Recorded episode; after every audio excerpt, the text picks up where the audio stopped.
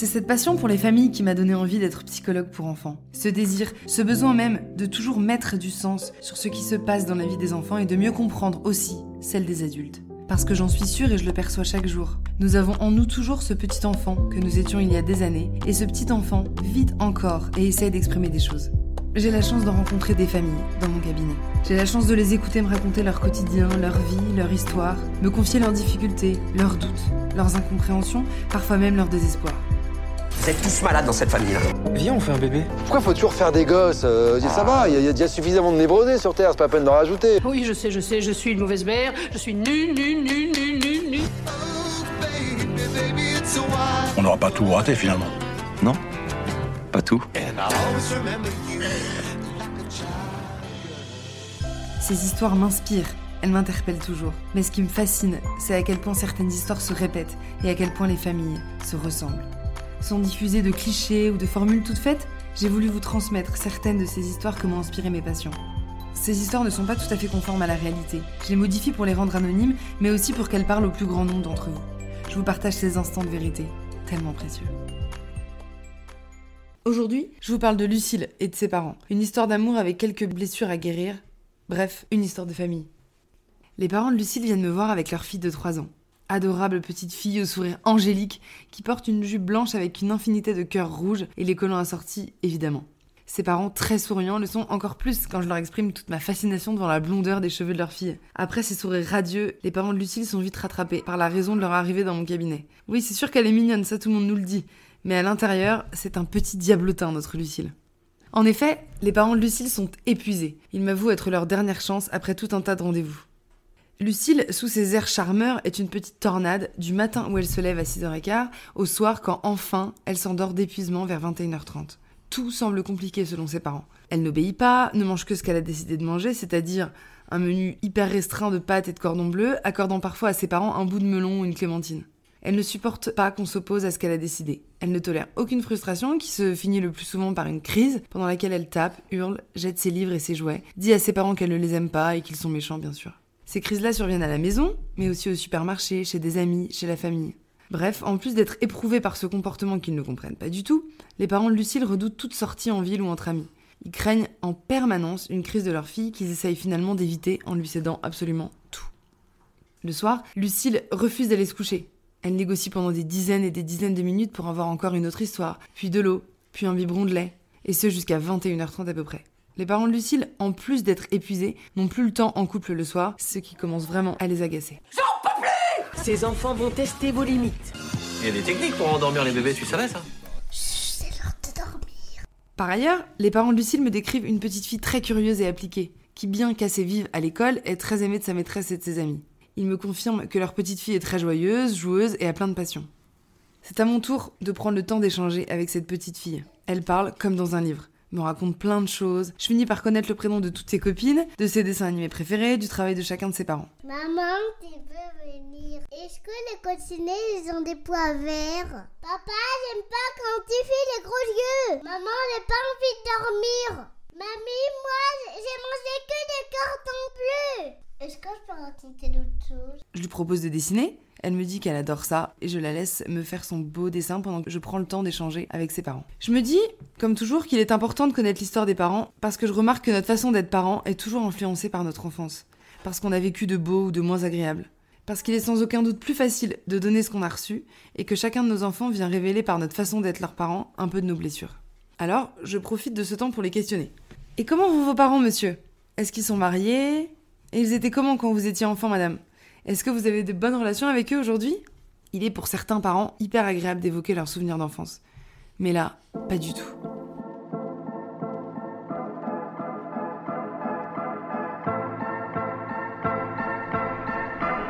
Le père de Lucille prend d'abord facilement la parole, puis peine à me raconter sa relation avec ses parents, et surtout avec son père. Son père était assez violent avec lui, ne lui laissant aucune marge d'erreur. Étant l'aîné, il devait montrer l'exemple en tout et surtout.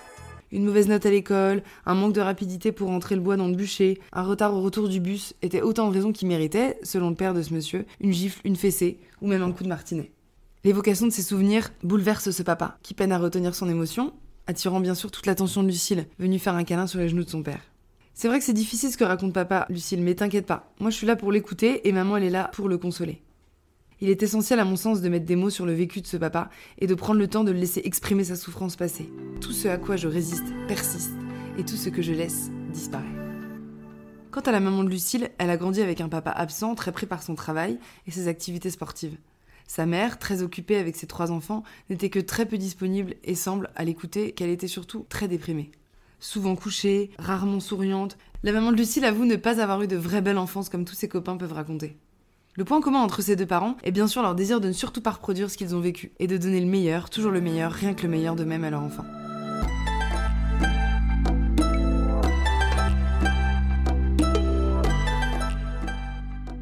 Devenir parent, le rester et éduquer son enfant, c'est toujours compliqué. Quand notre propre histoire, quand nos propres conflits internes nous empêchent, nous mettent comme un fil à la patte. Mais quand cette histoire est douloureuse, il peut être encore plus compliqué de se faire une place et de faire une belle place à son enfant. La parentalité peut faire penser à un combat entre son enfant et soi, mais en réalité le combat des parents se trouve surtout entre eux et eux-mêmes. Ils essayent tant bien que mal de se débattre avec leur première relation parentale qui les ont blessés et non, pour idéal, qu'un modèle à ne surtout pas reproduire.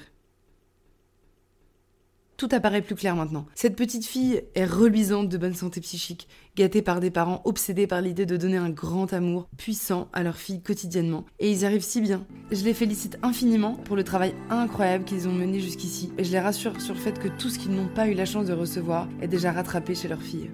Je pèse chacun de mes mots, car je suis absolument convaincue que cela est essentiel.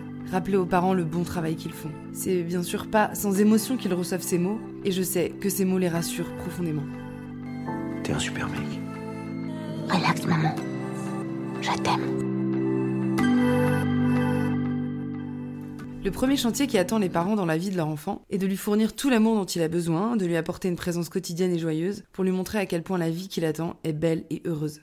Une fois que l'enfant a rempli pour de bon son réservoir d'amour, ce qui est le cas pour cette petite Lucille, il peut explorer le monde, le découvrir, le toucher, commencer même à le comprendre et le parler. Cette exploration vive et énergique signe l'arrivée d'un autre besoin de l'enfant, celui des limites. Pour ce papa, à qui on a imposé des limites bien trop injustes et violentes, il est difficile de comprendre ce stade de développement, de l'entendre et d'y répondre de manière adaptée. Son âme d'enfant, son psychisme associe inévitablement les limites avec la violence et la souffrance. Inconsciemment, en évitant à tout prix le non, pourtant inévitable, on le sait bien, il répare ce qu'il a vécu de douloureux. Il se protège en offrant à sa fille tout ce que lui n'a pas pu vivre.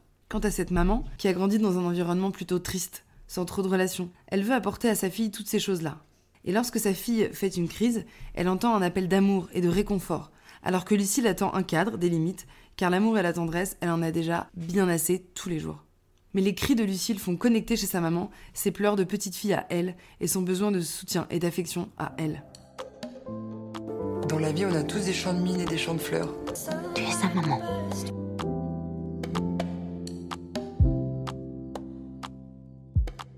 Faire le lien entre l'histoire des parents de Lucille et l'histoire de leur propre parentalité est pour moi essentiel. Notre vie est un chemin et il existe évidemment une continuité entre ce que nous avons vécu et ce que nous vivons aujourd'hui. Nos paroles et nos actes disent beaucoup sur ce qui nous a construit. Reconnaître la violence dans laquelle a grandi ce papa et le désir tellement compréhensible de ne pas vouloir faire vivre ça à Lucille, au prix d'ailleurs de supporter des crises, l'éloignement des amis et de la famille, verbaliser le fait qu'il aurait pu et dû être soutenu et qu'il n'aurait jamais dû vivre cela est pour moi essentiel. Reconnaître aussi l'aridité affective dans laquelle a baigné Madame et ses conséquences sur le décalage entre ce qu'exprime Lucille et les réponses parentales qu'elle lui propose est essentiel. Une fois que justice a été rendue à ses parents, que tout est comme mis à jour, il va être possible pour eux de comprendre, d'ouvrir les yeux sur les enjeux de l'enfance de leur fille et de proposer de mettre en place des solutions pour aller mieux ensemble. À présent, il est temps pour ses parents de faire la différence entre le besoin de réassurance et le besoin de limite. Pour ça, je donne concrètement des petits conseils très simples à appliquer systématiquement dès que Lucille déborde et qui ne s'apparentent en rien à de la violence. J'ose tout de même leur dire que ne pas répondre à l'appel d'un enfant peut au contraire être gênant pour son développement et avoir sur son équilibre des conséquences très embêtantes. Alors que les parents avaient l'impression de tout rater, qu'en essayant de toujours donner affection et réassurance, ils se trompaient et venaient à généraliser le fait qu'ils ne se comprenaient pas, qu'ils étaient de mauvais parents, qu'ils n'y arrivaient pas, ils ont compris qu'ils agissaient surtout en réaction à leur propre histoire et pas uniquement pour leur fille et ses besoins. 1, 2, 1, 2. C'est ça la famille. Hein. C'est intéressant, non? Ça t'a plu? Si cette histoire vous a plu, qu'elle vous a parlé, j'en suis ravie. Si elle vous a fait découvrir un peu plus mon métier, c'est tant mieux. Et peut-être qu'elle vous a fait penser à quelqu'un, à un ou une amie, un frère ou une sœur, un cousin, une voisine, un collègue, une copine de l'école qui se pose des questions ou qui rame un peu. N'hésitez pas à leur partager. Parce que je suis sûre que quand on parle de l'essentiel, qu'on parle en vérité et qu'on s'entraide, la vie est tellement plus belle.